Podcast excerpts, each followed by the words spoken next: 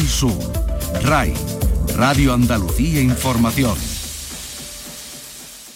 Información de servicio público. No se podrá superar el número máximo de seis personas, salvo convivientes, en espacios públicos y privados. Esta limitación no afectará a la confluencia de personas en locales abiertos al público que cuenten con una autorización especial de la autoridad sanitaria. Tampoco se verán afectadas por esta limitación los lugares de trabajo, instituciones, centros educativos.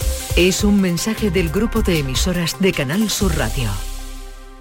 Hace una década se halló un extraño artilugio en el sótano de la mansión de Faustino Morel, coleccionista de arte, filántropo, escritor de vodevil y onanista declarado que vivió a comienzos del siglo XIX. Se desconoce la fecha de construcción de dicho aparato, su fabricante, motivo e incluso función. El radioscopio. Hay mucha más ciencia de la que crees.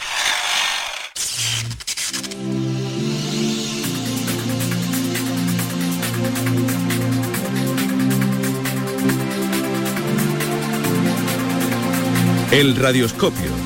Desde Ray Granada, Susana Escudero.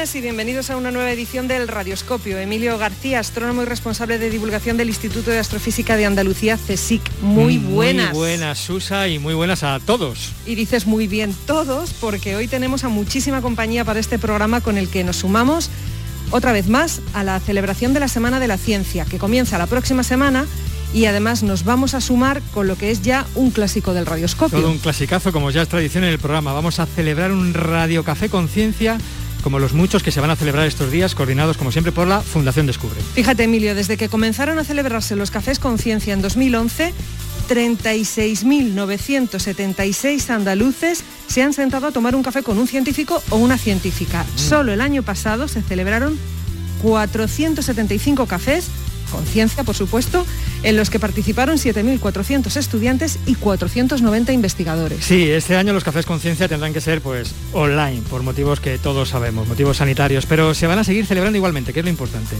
Como también lo vamos a celebrar nosotros en la radio, y que coste que lo estamos haciendo siguiendo todas las medidas de seguridad mascarillas, distancia de seguridad, las puertas del salón de actos, que es muy amplio de Canal Sur, en el que nos encontramos bien abiertas para que haya ventilación. Sí, sí, y en nuestro Radio Café Conciencia de este año tenemos a una invitada de auténtico lujo para que un grupo de ciudadanos le haga preguntas sobre un tema que siempre, siempre, siempre, siempre, siempre, siempre es de actualidad informativa y últimamente Más que nunca. vacunas. Nuestra invitada es la doctora Aurora Bueno. Aurora, ¿cómo estás? Muchísimas gracias por, por estar hoy con nosotros. Muchas gracias, encantada. Aurora Bueno Cabanillas, especialista en medicina preventiva y catedrática de medicina preventiva y salud pública desde 2007 con una plaza asistencial vinculada al Hospital Universitario San Cecilio, secretaria académica de la Facultad de Medicina de la Universidad de Granada, investigadora en salud pública. Sus líneas de investigación se centran en epidemiología nutricional, seguridad del paciente y salud materno-infantil. Ha colaborado en la dirección de 32 tesis doctorales y en más de 160 artículos publicados en revistas indexadas. Es investigadora principal de uno de los grupos integrados en el CIBER, Consorcio de Investigación Biomédica en Red de Epidemiología y Salud Pública, financiado por el Instituto de Salud Carlos III.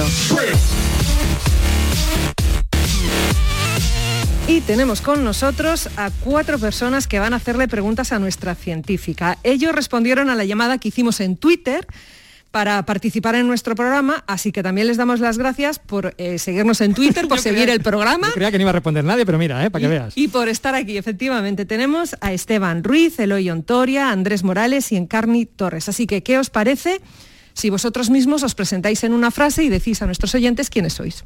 Hola, yo soy Encarni Torres, soy locutora audiovisual y bueno, por otro lado también soy cuidadora de mi madre enferma de Alzheimer.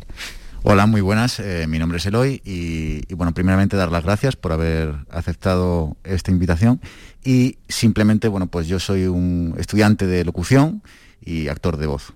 Hola, buenas. Yo soy Esteban Ruiz y estoy muy contento de estar aquí porque ya he estado en algunas ediciones anteriores de Café Conciencia como, como estudiante y bueno, soy farmacéutico y también soy piloto de drones y actor de doblaje. Hola, buenas. Soy Andrés y estoy muy contento de estar aquí con todos vosotros y me parece un lujazo de tener aquí a la doctora Aurora Bueno y soy oficial de procurador y, y como mis compañeros también soy actor de doblaje.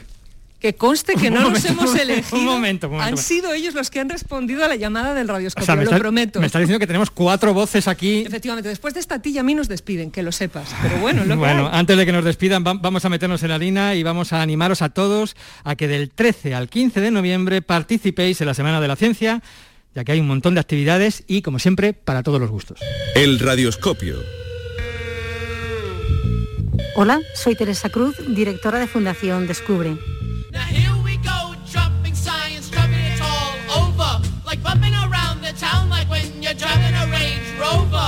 La Semana de la Ciencia es la gran fiesta de la ciencia europea, que en Andalucía llevamos celebrando desde hace 20 años. Durante dos semanas, la primera y la segunda semana de noviembre, las universidades, los centros de investigación, los museos, incluso los centros educativos, organizan actividades para todos los públicos, de manera que se convierten en una ventana al conocimiento.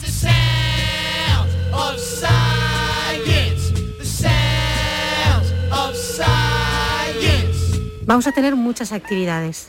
El año pasado tuvimos cerca de 600. Este año probablemente no lleguemos a tantas, pero sí creemos que vamos a llegar a más personas. Y vamos a llegar a más personas porque la mayoría de las actividades van a ser virtuales. Quizá hay alguna en presencial, en función de la, de la situación, pero la, la práctica totalidad van a ser virtuales. Las actividades virtuales tienen un problema, y es que no nos vemos, pero tienen también sus ventajas. Por ejemplo, vamos a poder entrar hasta las cocinas de, las- de los centros de investigación, porque ya los in- investigadores, las investigadoras están preparando vídeos, haciendo rutas que nos permitan llegar a lugares donde normalmente no, no podríamos entrar en una Semana de la Ciencia de las de estos otros eh, 19 años. Además, nos va a permitir que personas de cualquier lugar de Andalucía, realmente de cualquier lugar del mundo, disfruten de lo que nos cuentan los divulgadores, los científicos, los profesores, incluso los niños, porque los niños también podrán organizar y de hecho van a organizar actividades de divulgación para contarnos conceptos, experiencias relacionadas con, con la ciencia. Y todo eso lo van a poder ver en la página web del proyecto, que es fundaciondescubre.es o idescubre.es. Muy fácil, fundaciondescubre.es y descubre.es.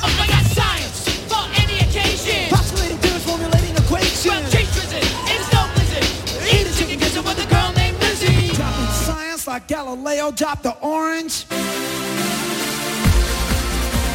El radioscopio.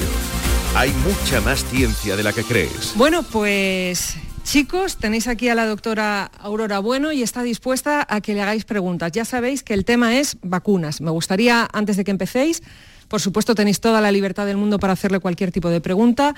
Supongo que todos estamos pensando, y nuestros oyentes también, vacuna del coronavirus, que es de la que se habla últimamente, la que está en desarrollo, pero me gustaría que no solo nos centráramos en el coronavirus, ya que hablar de vacunas es hablar de otras muchas cosas que tienen que ver con la salud pública e incluso me gustaría, si tenemos tiempo, y vuelvo a repetir, vosotros mandáis, si pudiéramos también hablar del movimiento antivacunas, que de forma, eh, a mi modo de ver, bastante lamentable, están cada vez más ocupando demasiado espacio en medios de comunicación y en redes sociales.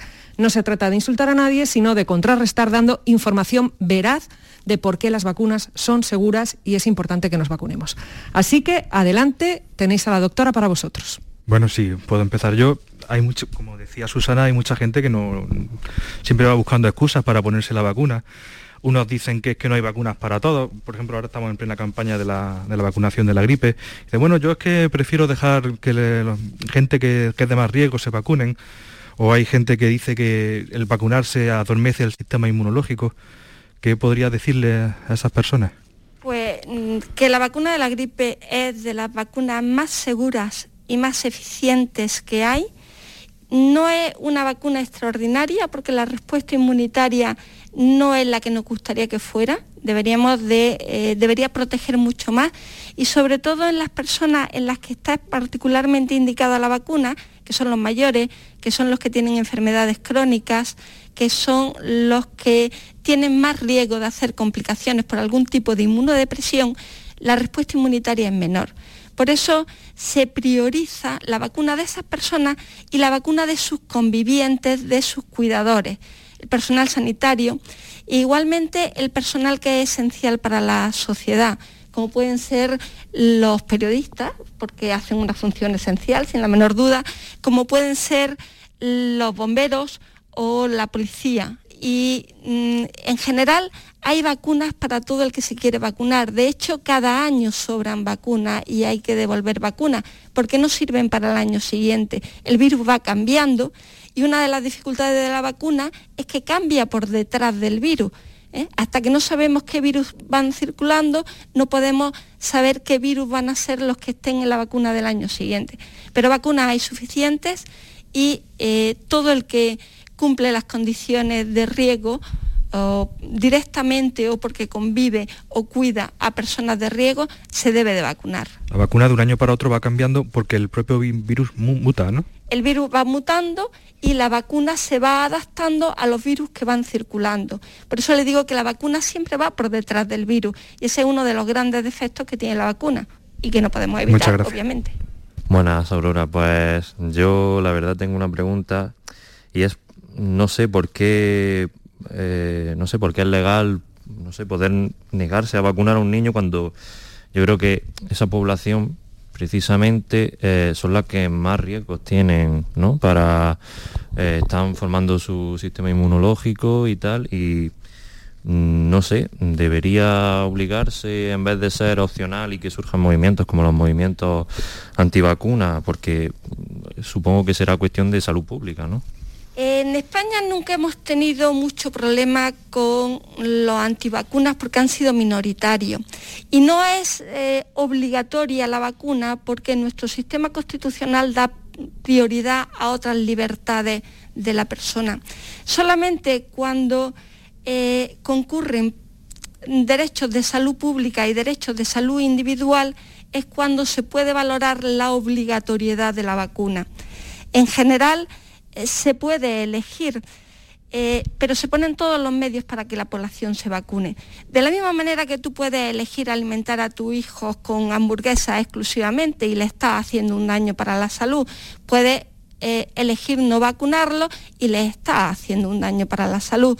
Generalmente está ligado a un pobre conocimiento de las razones y probablemente yo siempre pienso que cuando la población está mal informada, la responsabilidad es sobre todo del personal sanitario, de las autoridades sanitarias. ¿Y crees que, por ejemplo, estos grupos minoritarios, como estamos hablando de los antivacunas y tal, eh, puede tener, no sé si tendrá una tendencia a crecer o puede llegar a ser un problema en, un futuro?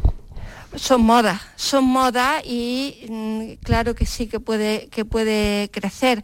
De hecho, eh, precipitarse con la vacuna del coronavirus, por ejemplo, podría hacer un daño tremendo. Nosotros necesitamos una vacuna frente al coronavirus, va a ser la única manera de frenar la enfermedad, como lo fue para el sarampión o lo fue para, la, viruela, pero si ponemos en el mercado una vacuna que no sea segura, va a estimular muchísimo el rechazo de la población frente a la vacuna. Pero yo confío en que los científicos están trabajando y están trabajando muy seriamente para conseguir una vacuna eficaz y segura. Eh, claro, porque bueno, otra de las preguntas que tenía era más en cuanto al tema COVID. Mm, yo, bueno, en la carrera y tal, salud pública, pues he estado estudiando también las diferentes fases de los ensayos clínicos que se necesita para probar un medicamento, una vacuna, eh, cómo nos puede repercutir ese acortamiento del tiempo, porque puede llegar a ser de hasta 10 años. Entonces, pues no sé cómo puede repercutir eso en una vacuna que necesitamos ahora mismo tanto y que se están acortando tanto los plazos. Mira, aquí hay varios problemas el tiempo y el dinero. Jamás se ha puesto tanto dinero, tanto esfuerzo en el desarrollo de ninguna vacuna. Entonces, eh, tenemos equipos en todo el mundo con todos los recursos posibles trabajando en esto y eso permite acelerar los plazos. Claro, eh, se están solapando algunas fases de la vacuna, ¿eh? Con lo cual pues se está poniendo en juego mucho dinero. Si no funciona, todo lo anterior se cae. por eso, pero lo que estamos arriesgando es dinero. Yo creo que teniendo en cuenta el riesgo de la enfermedad, las condiciones de seguridad se están manteniendo bastante razonablemente. Vale, muchas gracias. Aurora, perdón, quiero intervenir yo.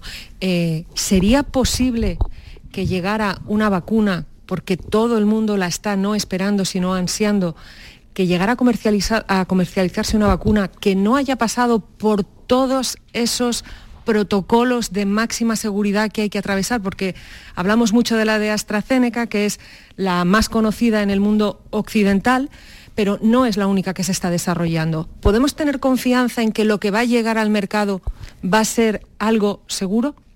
Mira, cualquier vacuna que se ponga en el mercado, no solo con el coronavirus, sino las que se han puesto anteriormente, cuando se empieza a utilizar de forma masiva, puede asociarse a algún tipo de efecto eh, muy raro que no se ha podido ver en los ensayos.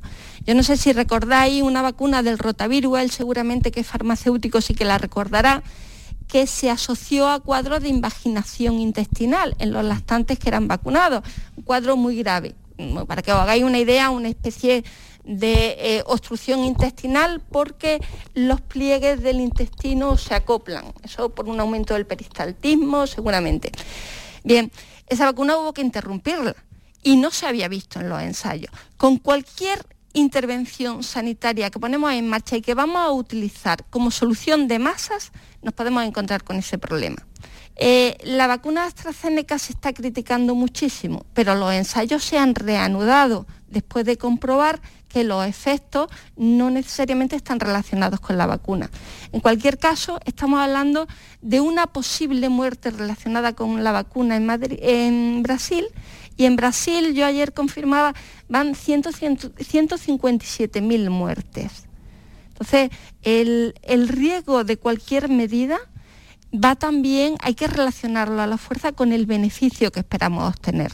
Muy buenas. Bueno, yo la pregunta que tenía referente al, movimiento antivacunas era pues eh, básicamente la, ha respondido, es decir, era un poco qué efectos secundarios podría tener el que una vacuna anticipada eh, tuviera algo, por, defecto, por defecto, más que nada en forma, eh, pudiera ejercer en este movimiento. Como más o menos ha respondido, es mi pregunta es, ¿qué le diría usted a ese tipo de gente que piensa eh, negativamente ante cualquier tipo de vacuna, ya sea del coronavirus o cualquier otra. Cuando tú hablas con una persona fanática no hay argumentos, ¿eh? ni lo hay en religión, ni los hay en política, ni los hay en ciencia. Eh, es muy difícil discutir con una persona. Yo creo que hay que intentar entender cuáles son sus razonamientos para poder contestarle correctamente. Y hay un razonamiento en el que siempre llevan razón la probabilidad de enfermedad es remota.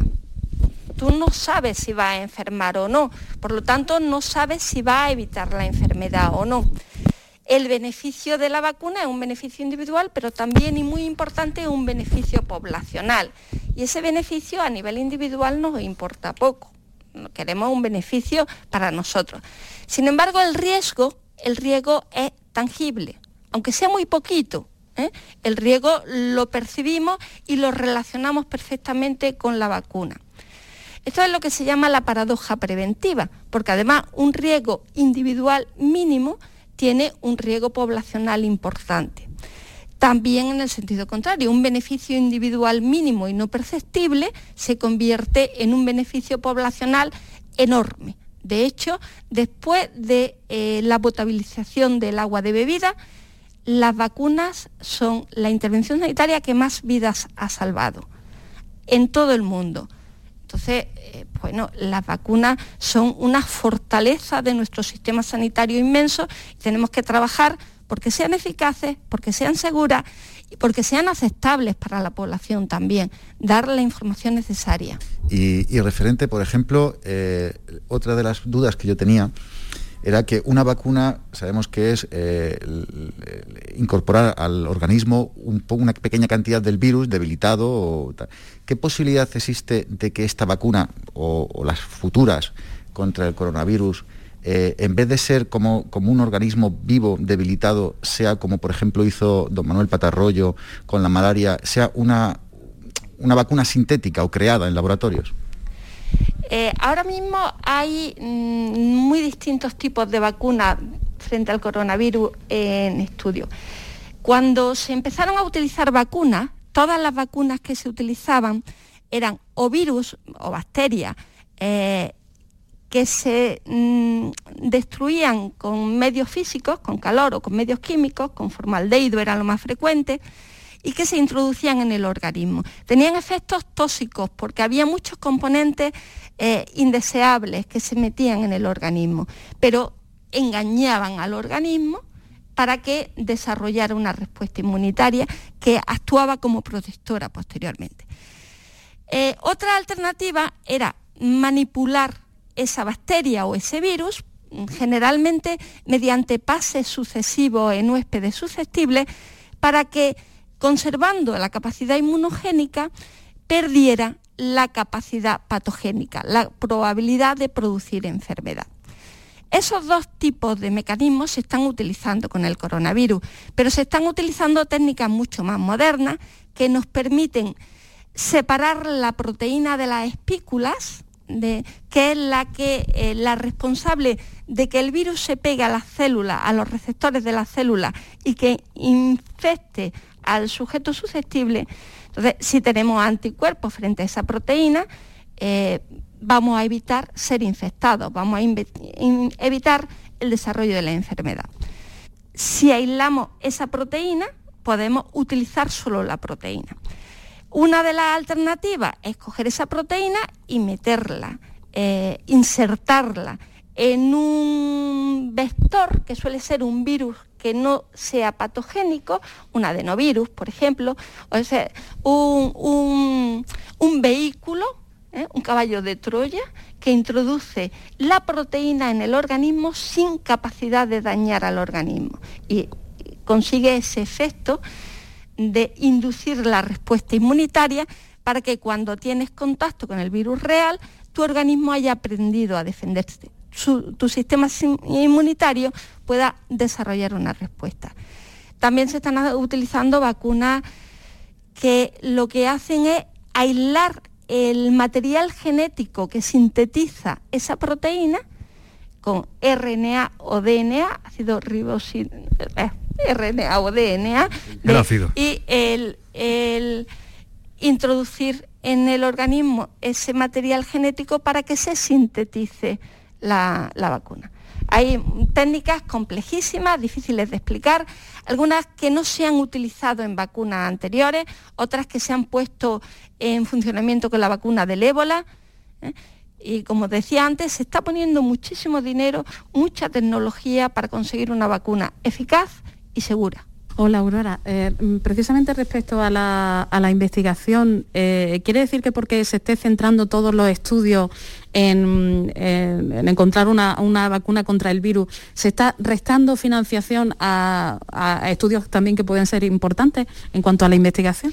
Bueno, eh, normalmente cuando se financia la investigación se priorizan las necesidades y yo creo que no le sorprenderá a nadie si decimos que ahora mismo la necesidad más acuciante de la población mundial es encontrar un remedio frente al coronavirus, vacunas y tratamientos, pero lo que más nos interesa es poder prevenir y sí, seguramente está habiendo menos dinero para otros estudios, sin la menor duda. Eh, siento mucho, pero nuestro tiempo se ha terminado hoy. Así de rápido pasa el tiempo cuando uno tiene a alguien tan listo con el que poder hacer muchas preguntas como hemos hecho con la doctora Bueno.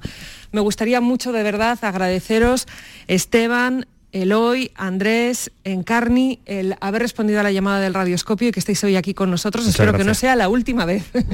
Bueno, es una buenísima oportunidad además, eh, porque siempre uno busca respuestas en los medios de comunicación, que a veces también os desinforman eh, concretamente, pero tener la oportunidad de tener a una experta y poder eh, volcar todas estas dudas es de verdad una, una suerte. Bueno, pues Esa es la idea de los cafés conciencia. Efectivamente, y por eso muchísimas gracias muy especiales a nuestra científica Aurora Buena, especialista en medicina preventiva y salud pública.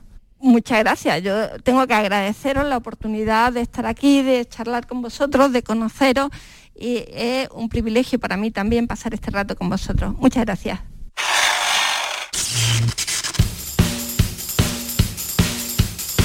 Bueno, pues nos vamos. Este programa ha sido posible gracias a la participación de nuestros invitados y la colaboración de la Fundación Descubre y José Miguel Álvarez, que como siempre estuvo en el control de sonido. Y recordad que todas las actividades están en la web semanadelaCiencia.fundaciondescubre.es. Pues hasta el programa que viene. Adiós.